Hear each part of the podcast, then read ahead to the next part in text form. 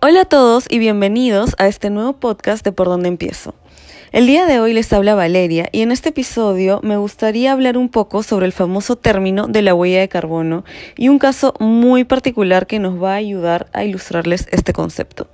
Para comenzar, ¿Qué significa el término de huella de carbono? Este es un indicador que refleja la cantidad de gases de efecto invernadero que emitimos a través de nuestras acciones, las de una empresa o un producto. En palabras sencillas, mide el impacto ambiental de cualquier cosa, es decir, cuánto contamina algo. Muchos de nosotros, e incluso nosotras mismas, pensábamos que el impacto dependía únicamente del material con el que un producto está hecho y cuánto tiempo es que éste permanece en el planeta.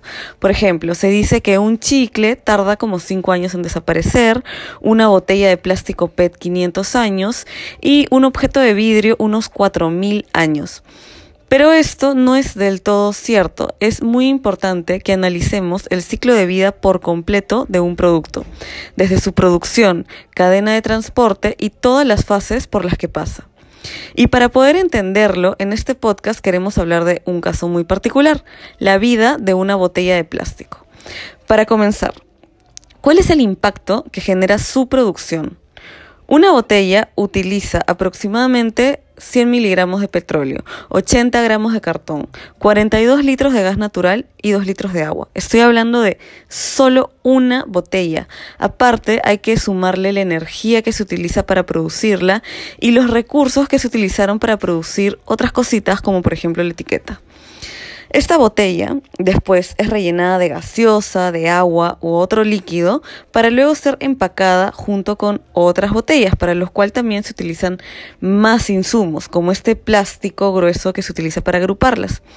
Después, hay que agregarle la huella que genera el transporte, que se utiliza para llevar todas las botellas a los puntos de venta, supermercados, a bodegas, etc. ¿Y esto para qué? Para que al final el consumidor, para que tú vayas a un restaurante, consumas tu gaseosa por un pequeño periodo de tiempo y seguidamente la descartes.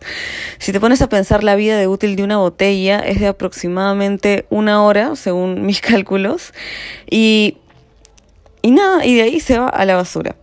La mayoría de nosotros no nos preguntamos a dónde es que va a parar esta botella, así que a partir de acá voy a analizar tres posibles finales que podría tener. El final 1. La botella, una vez que es consumida, es tirada a un tacho y el camión de basura se lo lleva a un relleno sanitario. Un relleno sanitario es un hueco donde se colocan todos los residuos, se compactan y se tapa, generando gases tóxicos como el metano, ya que está junto con residuos orgánicos. En un relleno sanitario, una botella se puede descomponer en más o menos mil años. El segundo final es el de una botella que termina en un botadero de basura, que es bastante común en el Perú a falta de rellenos sanitarios. Estos son lugares abiertos donde normalmente se encuentran cerca de la naturaleza, en un río, lago o en el mar. Y casi siempre terminan en este último, o sea, en el mar. Tengamos en cuenta que la mayoría de plásticos no se biodegradan, sino que terminan partiéndose en pequeñísimas partículas llamadas microplásticos, que terminan flotando en el planeta por miles de años y que perjudican la vida de miles de especies. El tercer final es el de aquella botella que se recicla. Una vez que esta es llevada a la planta de reciclaje, esta y más botellas son aplastadas y comprimidas en un bloque. Los bloques son después destrozados en pequeñas piezas, las cuales son lavadas y derretidas hasta convertirse en materia prima que puede ser nuevamente utilizada. La botella 3 puede renacer como algo totalmente diferente, como una frazada o un techo. Y finalmente, el último caso es el de una botella que ha sido reutilizada en su estado actual.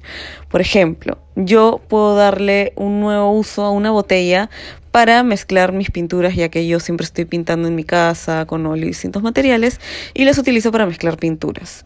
Otra persona puede utilizar una botella como maceta para sus plantas y así sucesivamente.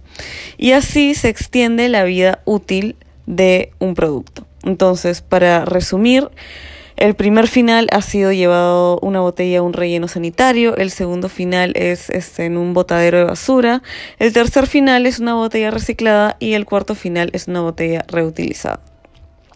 En base a todos estos finales que les he mencionado, ¿cuál creen ustedes que es la mejor opción? Muchos podrán pensar que el reciclaje es lo menos contaminante, pero la verdad es que no lo es, porque para reciclar se utiliza energía y nuevos recursos. El mejor final no lo he mencionado porque es aquel en el que una botella de plástico no se produce. ¿Y cómo logramos esto? Usando agua de filtro, llevando tu tomato a todos lados, evitando deliveries, etc. Así que para finalizar este podcast es importante que queden claro un par de cosas. La primera es que para saber el impacto de un material es necesario analizar todo el ciclo de vida de un producto, desde su producción hasta su desecho, y no basta con saber cuánto tiempo permanece en la tierra. Y segundo, recuerda que el mejor residuo es aquel que no se genera. Y nada chicos, espero que les haya gustado este podcast y acompáñenos próximamente en los siguientes podcasts que se vienen con por dónde empiezo. Mil gracias a todos.